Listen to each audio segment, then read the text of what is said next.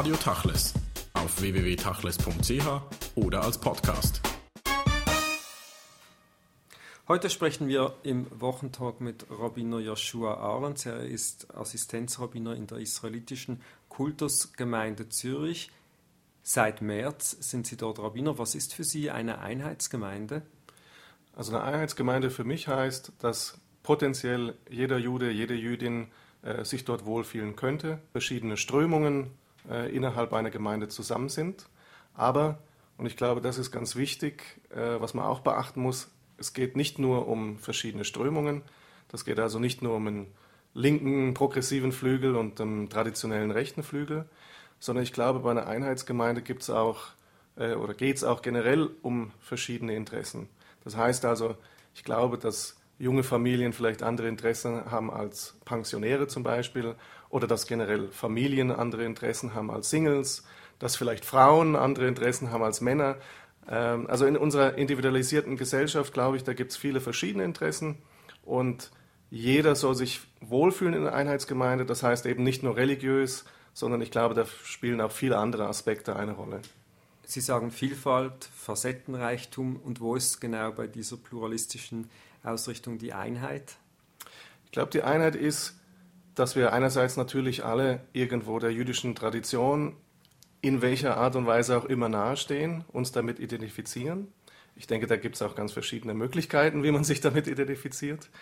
Und das andere, glaube ich, ist, dass äh, in einer, sagen wir mal, kleineren Gemeinde, ich will es jetzt nicht zu klein machen hier in Zürich, aber doch eigentlich eher in einer kleineren Gemeinde wie Zürich äh, auch Sinn macht, dass eigentlich alle verschiedenen Strömungen oder alle Gruppierungen zusammenarbeiten, einfach weil es sonst keinen Sinn macht. Wenn man sich äh, zersplittert, zergliedert, dann äh, kann man natürlich das machen, aber das ist eigentlich alles, äh, ich würde sagen, fast unnötig. Also es ist kostenspielig, äh, man dividiert sich auseinander, was auch dann vielleicht nach außen hin äh, die Wahrnehmung angeht.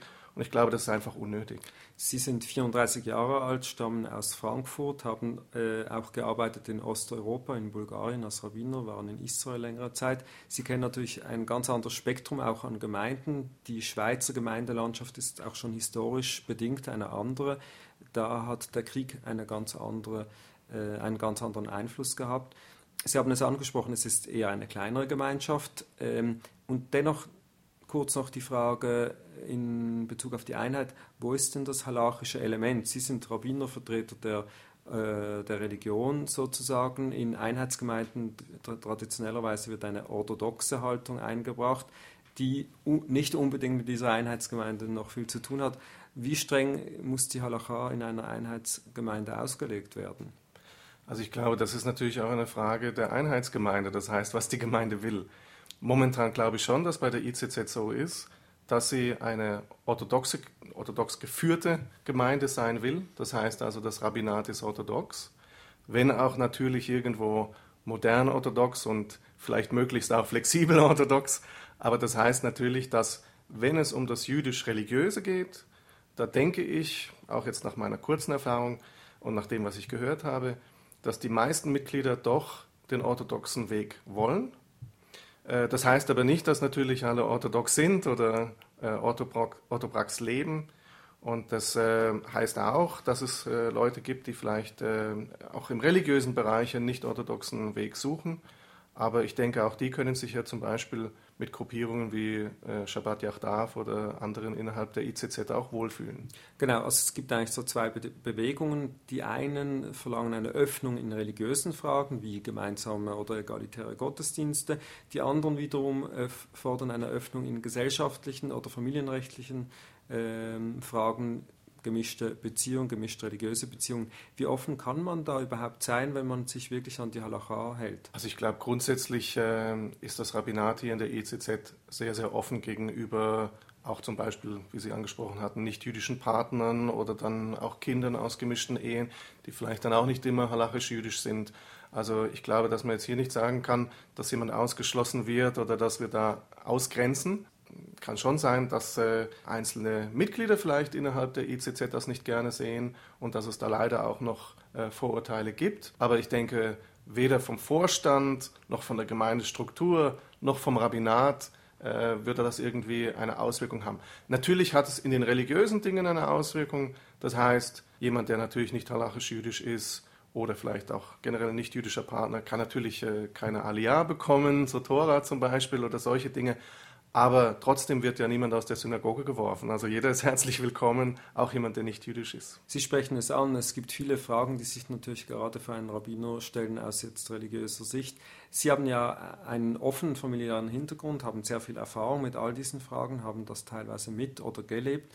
Ähm, die halachische Komponente ist ja auch immer eine, die unmittelbar heute in Verbindung steht mit dem sogenannten israelischen Oberrabbinat aus Ihrer Sicht und aus Ihrer Erfahrung, der Sie ja in Israel gelernt und die Smicha, also das rabbinische Zertifikat gemacht haben, wie offen kann man in Europa sein, äh, ohne dass man in problematische Situationen kommen könnte mit dem israelischen Oberrabbinat, das eigentlich von der Halacha her betrachtet gar nichts zu sagen hätte? Das mit dem Oberrabbinat ist, glaube ich, primär eine politische Sache und äh, deshalb ist es schwierig für mich, das zu kommentieren. Ich weiß, dass die Verbindung hier zwischen den Schweizer Rabbinern und dem Oberrabbinat in Israel sehr gut funktioniert. Und ich glaube, das ist auch sehr gut für die Schweizer Gemeinden. Das heißt also, dass zum Beispiel äh, sowohl die Giorim als auch Gittin äh, anerkannt sind, auch beim Oberrabbinat in Israel. Das kann durchaus wichtig sein. Äh, also es kommt natürlich darauf an, vielleicht ist es nicht jedem so wichtig, aber ich denke, die meisten möchten doch, dass es irgendwo diese Dinge universell anerkannt werden. Aber es heißt ja, es ist nicht belegt, aber es heißt es zumindest, dass es einen Brief gibt von den Schweizer Rabbinern, die dem äh, israelischen Oberrabbinat attestieren, dass sie nur äh, nach halachischen Grundsätzen entscheiden werden. Das heißt, dieses Verhältnis ist sehr gut aufgrund eines vorauseilenden Gehorsams, dass eigentlich der Spielraum in halachischen Fragen sehr begrenzt ist. Also ich weiß nicht, ob das wirklich sehr begrenzt ist. Also äh, jede Entscheidung, die von einem orthodoxen Rabbinat getroffen wird, ist natürlich auf Grundlage der Halacha. Also von daher weiß ich nicht, ob dann wirklich ein ICZ-Rabbinat anders entscheiden würde, halachisch, wenn es jetzt nicht anerkannt äh, werden würde vom, vom Oberrabbinat. Also ich glaube, manchmal ist das vielleicht auch eher eben, wie gesagt, auch was Politisches oder vielleicht etwas, was mit Kontakten zu tun hat, als dann tatsächlich mit der Halacha. Ähm, ich glaube auch, dass mit den halachischen Fragen, dass das äh, Herr Rabbiner Ebel sehr, sehr gut löst in der ICZ und ich sehe da durchaus in allen Bereichen eigentlich eine große Flexibilität. Also man kann jetzt nicht sagen, dass er jetzt irgendwie besonders streng ist, weil das vielleicht das Oberrabbinat in Israel so voraussetzen würde. Also ich glaube, das kann man nicht sagen. Unabhängig jetzt vom amtierenden Rabbiner Ebel äh, ist allerdings die Frage, gerade in Bezug auf die Giurim, die Übertritte, wie streng müssen die durchgeführt werden oder wie offen kann eine Gemeinde sein? Die talmudisch-halachische Praxis, die schreibt ganz genau vor, wie man da vorzugehen hat. Aber wir wissen auch, dass vor 20, 30 Jahren das ganz anders praktiziert wurde als etwa heute. Und in Israel wiederum ist der Übertritt einfacher als äh, zum Beispiel in Europa. Also es ist keine exakte Wissenschaft. Was ist dann Ihr Weg? Wofür würden Sie plädieren?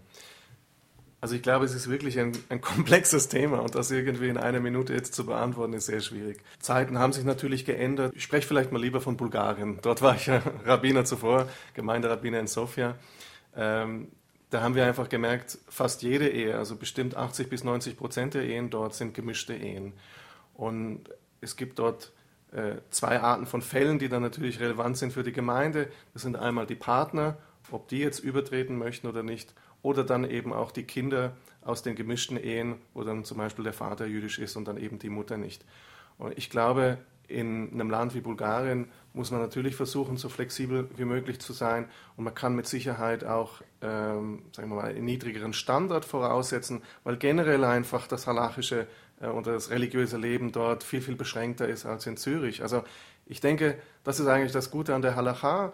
Äh, sie ist ja auch flexibel in Bezug auf die individuellen Fälle. Das heißt, man muss sich dann schon anschauen, an welchem Ort ist man und mit wem hat man es zu tun. Und da gibt es zum Beispiel auch einen Unterschied, ob jetzt jemand einen jüdischen Vater hat und vielleicht jüdisch aufwächst im Sinne, dass äh, zu welchem, wie auch immer jetzt in, in zu welchem Ausmaß äh, ein jüdisches Leben zu Hause vorhanden ist, äh, dass man vielleicht an einem jüdischen Jugendpunkt teilnimmt, vielleicht in den Unski geht oder sowas. Also ich glaube, dass äh, ist dann ein anderer Fall als jemand, der völlig nicht jüdisch ist, gar keine jüdischen Wurzeln hat und dann einfach von außen an die Gemeinde herantritt und sagt, ich möchte jetzt übertreten. Also diese beiden Fälle wären sicherlich nicht dieselben und ich glaube auch hier in der ICZ werden solche Fälle auch unterschiedlich behandelt und dann geht es eben beim einen vielleicht schneller als beim anderen.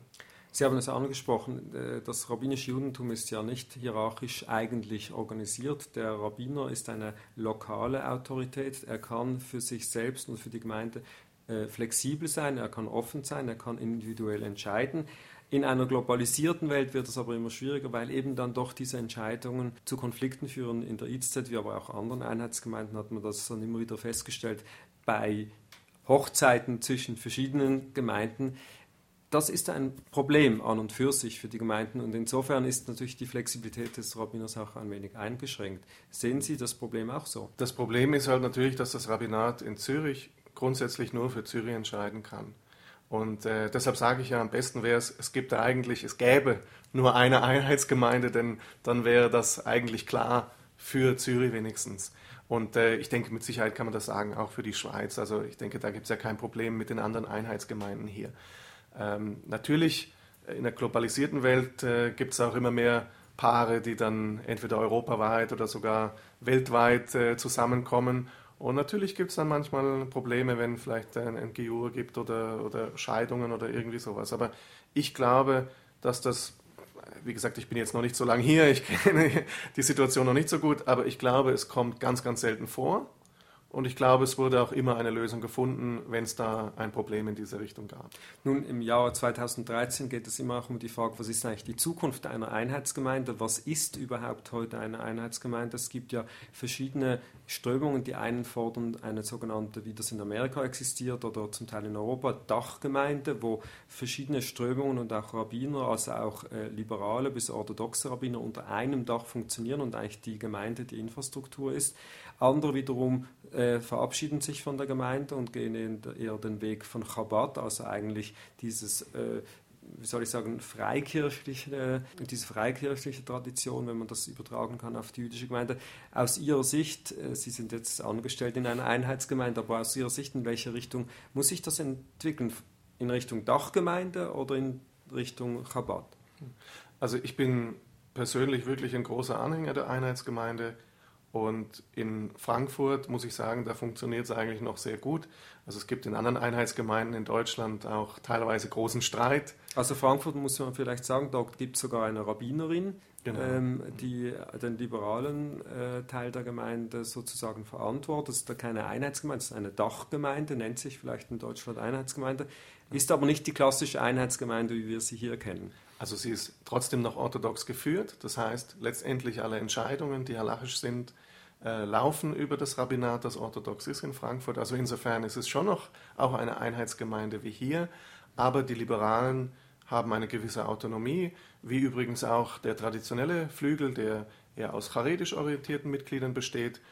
Und äh, deshalb gibt es eben momentan äh, die Situation, dass in Schabbat, in der Synagoge zum Beispiel, in der, in der Haupthalle sozusagen, in der großen Halle, den Gottesdienst, äh, der, würde ich sagen, ganz ähnlich ist wie hier in der Löwenstraße.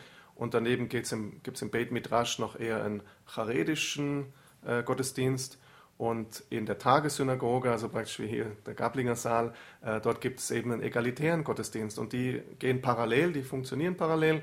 Und danach geht man zum Kiddush zusammen, kommt man zusammen. Also ich glaube, das ist eigentlich ein Modell, wie es sehr schön ist. Aber vielleicht liegt es natürlich auch daran, äh, dass niemand der anderen Flügel, also weder der Liberale noch der Charetische, wirklich das, das Geld oder die, die Organisationskompetenz hat, jetzt sich äh, äh, selbstständig zu machen oder auszutreten. Vielleicht spielt das eine Rolle, ich weiß es nicht. Vielleicht bin ich dazu naiv. Gelebte Vielfalt, vielleicht ein Modell der Zukunft auch in Zürich. Ein anderes wesentliches Thema für Sie als Rabbiner ist die Frage oder ist die Bildungsarbeit, die Erziehung von Jugendlichen und Kindern, die ganzen Unterrichtsfragen. Wo glauben Sie, sollte sich heute eine jüdische Gemeinde in diesen Fragen positionieren? Immerhin äh, handelt es sich um Jahrtausende oder Jahrhunderte alte Texte, die da vermittelt werden, natürlich in einem ganz anderen Kontext. Aber wo glauben Sie, ist die wirklich wichtige identitätsbildende Arbeit? In welche Richtung soll die gehen? Sowohl der UNSGI an der ICZ als auch die Noam-Schule, die ja der ICZ sehr nahe steht, dass die beiden Schulen äh, wirklich eine gute Arbeit machen. Und ich glaube, das äh, gibt wirklich das Fundament für die Jugendarbeit. Äh, zudem gibt es ja die drei Jugendbünde, die wirklich das noch abrunden und vielleicht dann auch noch Postbar Mitzwa ja äh, noch was beitragen kann. Und natürlich zusätzlich haben wir dann noch das Likrat-Programm vom SIG und dann ja auch später noch äh, die Studentenverbände. Also man muss sagen, grundsätzlich funktioniert das schon sehr, sehr gut. Gerade für eigentlich eine relativ kleine Gemeinde, äh, wie sie hier in Zürich ist. Ähm, aber natürlich langt es ja nicht, wenn ein, ein Kind in Unski geht oder in die Normschule, sondern das Wichtigste, glaube ich, ist eben das Erleben. Das heißt also, Kinder und Jugendliche sollen selbst äh, mit dabei sein, sie sollen selbst Judentum praktisch erleben können. Früher war das wahrscheinlich eher in den Familien der Fall, das heißt, man hat die Traditionen innerhalb der Familie weitergegeben und hat dort eben alles äh, von Schabbat über die Feiertage bis äh, zu den Lifecycle-Events erlebt, erleben können. Und vielleicht ist es heute etwas weniger der Fall bei einem Großteil der Familien hier. Und da, glaube ich, ist es eben Aufgabe vielleicht der Gemeinde, da ein Angebot zu schaffen. Unabhängig vom aktuellen Angebot oder vom spezifischen Angebot, das es jetzt hier in Zürich gibt, gibt es ja seit 20 Jahren so diese Assimilationsdiskussion. Äh, also wo ist jetzt ähm, äh, sozusagen die wichtige Grenze zwischen Eingrenzung, Abschottung und wo soll man sich mit der Gesellschaft sozusagen vermischen? Ähm, was finden Sie also in einer, in einer modernen Welt? Wie sehr soll man Kinder eingrenzen? Würden Sie zum Beispiel befürworten, dass es in Zürich ein jüdisches Gymnasium gibt? Oder sagen Sie, nein, es ist wichtig, dass Kinder nach Bar Mitzvah oder um das Alter der Bat Mitzvah und Bar Mitzvah nachher wirklich in eine öffentliche Schule gehen? Also ich glaube grundsätzlich erstmal, die Moderne, denke ich, ist kein Problem für die jüdische Gemeinde. Es ist eher die Frage, wie wir damit umgehen. Und äh, ich glaube, Rabbiner Samson Raphael Hirsch äh, hat es, äh, hat, glaube ich, ein, ein, gutes Modell vorgegeben, wie ich finde. Das heißt also, dass wir die Tradition leben, aber dass wir auch offen sind der Moderne gegenüber und dass wir auch nicht die Moderne ableben, sondern, äh, ablehnen, sondern dass wir das nutzen eigentlich auch für das Jüdische. Ein jüdisches Gymnasium, glaube ich, wäre schon schön, weil dann kann man einfach auch den, die jüdische Bildung äh, auch formal noch weiterführen äh, bis zur letzten äh, Abschlussklasse der Schule. Ähm, auf der anderen Seite ist dann eben die Frage, könnte man ein jüdisches Gymnasium haben, in dem man dann eben auch nicht jüdische Kinder zulässt, wie das beispielsweise in Deutschland der Fall ist. Sie haben es angetönt, Sie sind relativ neu hier, Sie sind seit März hier, Sie müssen noch vieles kennenlernen, von innen kennenlernen. Was Sie schon kennengelernt haben, was man auch immer wieder als Kritik gehört hat, sind, das, sind diese sogenannten Satelliten-Minyanim, die es ja in Zürich in großer Zahl gibt. Eines, das äh, vielleicht näher zu IZ steht, ist das Minyan Wollishofen. Was finden Sie, ist das, sind das eher stärkende Elemente für eine Gemeinde oder schwächt das eigentlich dann den Hauptgottesdienst? Also ich glaube, grundsätzlich stärkt das die Gemeinde. Die Synagoge ist eben, das weiß jeder, das ist ja kein Geheimnis, leider am falschen Ort. Und natürlich ist es dann manchmal äh, schwierig, äh, gerade unter der Woche oder vielleicht eben zu Mincha oder Motzei Shabbat an Shabbat, dass wir dann eben äh, Probleme haben im Minyan in der Löwenstraße und im Wollishofen gibt es dann ein Minyan und ist auch die Frage, inwieweit man sich da vielleicht besser austauschen kann oder besser zusammenarbeiten kann, dass es äh, eben sowohl als auch funktioniert. Aber grundsätzlich ist der Minyan Wollishofen zum Beispiel eine Bereicherung aber ich glaube eben, wie Sie gesagt haben, also äh, es ist vielleicht auch wichtig, dass ein Rabbiner von der ICZ manchmal dort ist, denn bestimmt 70, 80 Prozent der Leute, die dort kommen, das sind wirklich ICZ-Mitglieder und die kenne ich auch. Und ich glaube, da ist wichtig, dass ich äh, mich dort auch ab und zu sehen lasse. Sie haben es angesprochen, die Synagoge liegt geografisch heute am falschen Platz, also in der Löwenstraße äh, das ist jetzt nicht mehr das Quartier, wo die meisten jüdischen Familien und Menschen leben, sondern eher dort in der Umgebung Wollishofen. Was ist denn am Schluss äh, die Aufgabe einer Gemeinde? Muss man die Synagoge zu den Leuten bringen oder die Leute in die Synagoge? Ja, das ist, glaube ich, die Diskussion mit der Henne und dem Ei. Also es ist ganz schwierig äh, äh, zu beantworten. Am optimalsten wäre es natürlich, wenn die Synagoge auch bei den Leuten wäre. Aber äh, soweit ich ja weiß, wie es mir gesagt wurde, ist das einfach nicht möglich, da ja eben die Nutzung der Synagoge keine andere Nutzung sein darf. Das bedeutet, man kann also die Synagoge ja nicht wirklich verkaufen und dann zum Beispiel irgendwo ein, ein, ein Haus in, in Wollishofen kaufen, das man dann umfunktionieren würde. Äh, von daher gibt es, glaube ich, gar keine andere Wahl hier. Ähm, und ich glaube eben von daher auch, dass diese Ergänzungen mit dem Minyan Wollishofen oder anderen Minyanim, dass das eigentlich gut funktioniert soweit. Und an den Feiertagen beispielsweise ist ja auch die Synagoge Löwenstraße voll, wie auch eigentlich an den meisten äh, Shabbatot. Und gerade wenn es eben vielleicht auch irgendwelche Events gibt oder eine Simcha, eine, eine Bar oder Bar Mitzvah, dann ist sie wirklich auch voll.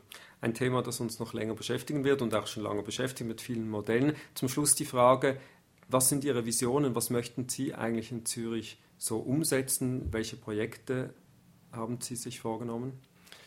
Also ich muss ganz ehrlich sagen, dass ich wirklich erstmal die Gemeinde näher kennenlernen muss und muss mal schauen, was es wirklich schon gibt, dass ich jetzt hier nicht irgendwie was neu erfinde, was ja sowieso schon passiert. Aber ich glaube, äh, die ICZ hat ja, äh, wie soll ich sagen, eine eine Entscheidung getroffen, indem sie mich angestellt hat und indem sie auch einen, eben einen relativ jungen Rabbiner angestellt hat mit einer Familie. Ich glaube, da merkt man schon, was die Zielsetzung ist. Das heißt also, mein Schwerpunkt wird wirklich, wenn die jungen Leute sein und die jungen Familien. Und da versuche ich eben, die noch näher an die ICZ zu binden oder vielleicht noch generell ans Gemeindeleben, an, also das heißt auch wirklich, dass sie aktiv am Gemeindeleben teilnehmen, äh, daran zu binden. Aber ähm, Ansonsten glaube ich, äh, funktioniert ja eigentlich die Gemeinde sehr, sehr gut und äh, sie ist sehr, sehr aktiv. Also wie gesagt, ich kann es nur wiederholen, gerade für die Größe. Es gibt so viele Shiurim und, und Aktivitäten und äh, verschiedene Shabbatot und Events. Also das ist eigentlich enorm. Herr Robiner Arns, vielen Dank für das Gespräch.